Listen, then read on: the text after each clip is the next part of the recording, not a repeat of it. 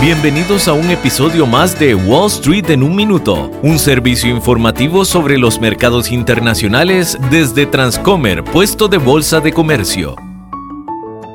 Hola, soy Alison Artavia de Transcomer, puesto de bolsa de comercio. Con la revolución de la inteligencia artificial ya a las puertas, la necesidad de regulación se ha hecho evidente para las autoridades. Sam Altman, director general de OpenAI, dueño de ChatGPT, testificó ante un comité del Senado en los Estados Unidos sobre el futuro de la industria y cómo debería de regularse. La audiencia se centró en los peligros de una tecnología impredecible que puede generar y difundir información falsa sin ser detectada y los riesgos que representa para la privacidad de sus usuarios. Aún no está claro cómo debería ser esta regulación, ya que la inteligencia artificial es una tecnología en evolución mucho más rápida que otras innovaciones recientes. Los expertos están trabajando para crear un marco que se centre en la transparencia de los modelos de inteligencia artificial. Es de esperar que el debate sobre la regulación se intensifique a medida que el Congreso y los líderes tecnológicos intenten averiguar cómo gestionar el riesgo existencial que plantea